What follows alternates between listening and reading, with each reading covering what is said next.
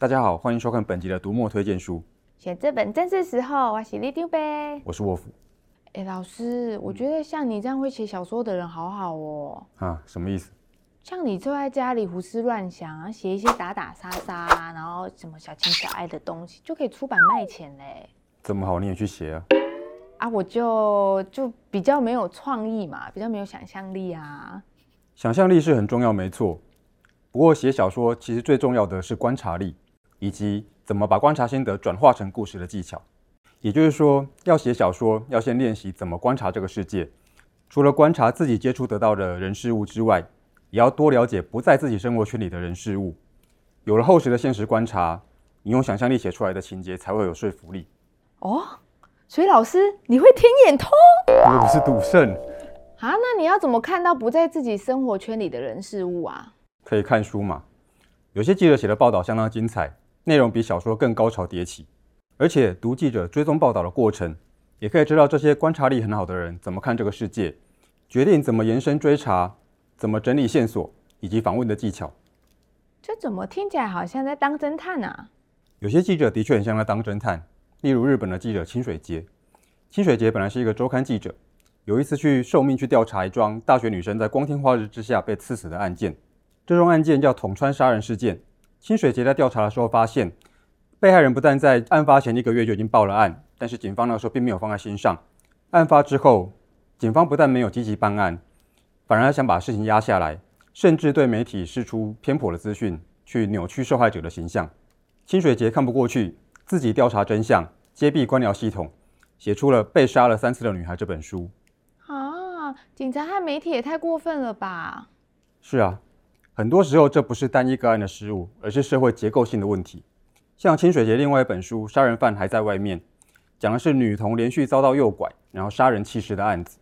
这些案子间隔好几年，又分属不同的辖区，所以警方本来没有把他们联想在一起。又因为其中一桩案子，警方抓到了一个叫做兼加利和的嫌犯，所以就没有再继续追查下去。但是兼加利和其实是无辜的。什么？那为什么要抓他啊？除了兼加利和胆子小，在压力下就承认犯案之外，他被起诉的原因还包括了 DNA 证据。但是菅加入狱之后，一直要求重新检验，检方一直没理他。经过清水杰和律师的努力。确定当年的讯问和逮捕过程是有问题的，重新检验之后发现 DNA 证据也是错的，菅加才被释放。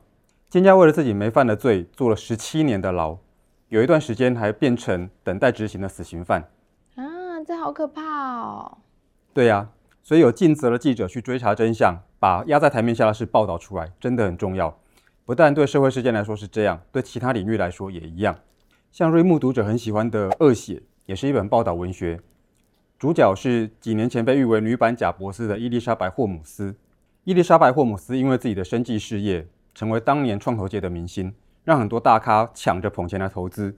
他还没有做出任何的产品，公司的市值就高达九十亿美金。说起来，你不用考虑写小说啊，看人家光是用骗了就有几十亿美金的身价。哎呦，老师，我就是这么忠厚老实才来当李丢呗啦，那种骗人的事我做不来啦。也是。在恶血揭露了这个骗局之后，霍姆斯的公司解体，他自己也被逮捕，可能要面临二十年牢狱之灾。这本报道文学可以说是戳破虚幻泡泡、揭露世纪骗局的幕后功臣。报道文学这么厉害，那记者就多写一点，然后我们多读一点，这样世界上就会少了很多这么黑暗的诈骗了吧？可惜骗人的事到处都有。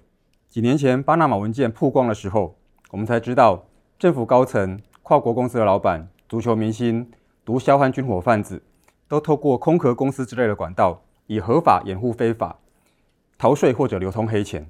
而在餐桌上的红色经济风暴里，我们也才知道，看起来毫不起眼、相当普通的番茄产业链的背后，不但有全球金融贸易的斗争，连各国黑道和中国政府都想积极参与，从中获利。啊，现代生活好可怕哦，到处都是这种为了自己就牺牲别人的人。其实不止现在如此，过去也差不多。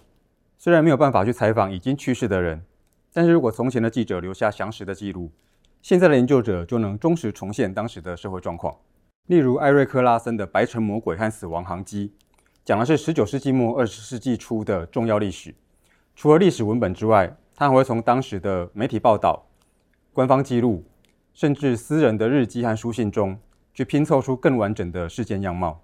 从这本书里，我们才会知道，芝加哥风光举办世界博览会的时候，美国第一个连续杀人犯也在那里犯案。而当英国希望美国加入第一次世界大战提供助力的时候，美国总统正忙着谈恋爱。哦，这听起来好八卦哦。或者像《花月杀手》。哦，这听起来更八卦哎。但是书的内容一点都不八卦。哦。这本书的内容在说，美国有一族印第安人被用各种方式连续杀害，但是美国历史上从来没有提过。天哪，印第安人是跟谁有仇吗？为什么要这样被赶尽杀绝？不是与人结仇，而是他们的土地下有石油，而他们有开采的权利。杀掉这些印第安人，就可以神不知鬼不觉地侵占他们的利益。要羞哦，就是有人会为了钱做出一些过分的事。幸好为了钱要写小说，不会伤害别人。对，赚钱要有分寸嘛。等我以后书写出来之后，大家要记得买正版电子书，不要盗版哦。我赞成，无论使用有形或者无形的资源，都应该支付相对的费用。说到这个，一直产出优质报道的端传媒，很早就采取会员制，大部分的报道都要付费才可以读。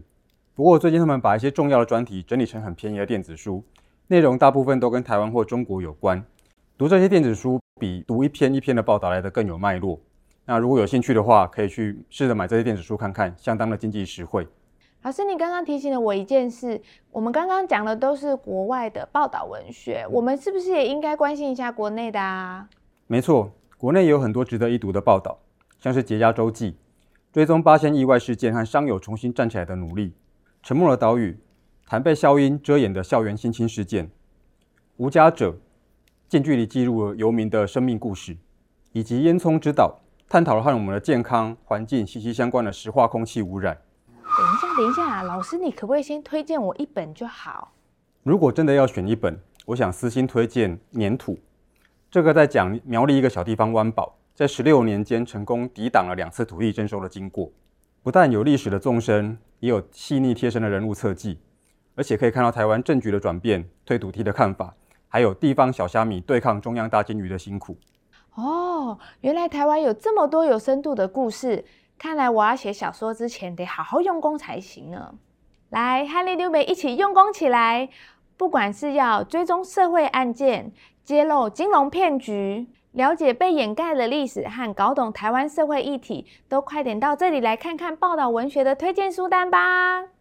好啦，里长伯下班啦，大家别忘了记得帮我们按赞、分享。还有订阅我们的频道哦！好，收工了，收工了，拜拜。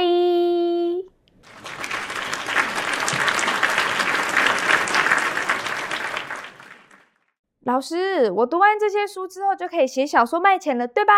对。耶，那就可以不用上班了。哎，可是你为什么还需要上班啊？这真是个好问题。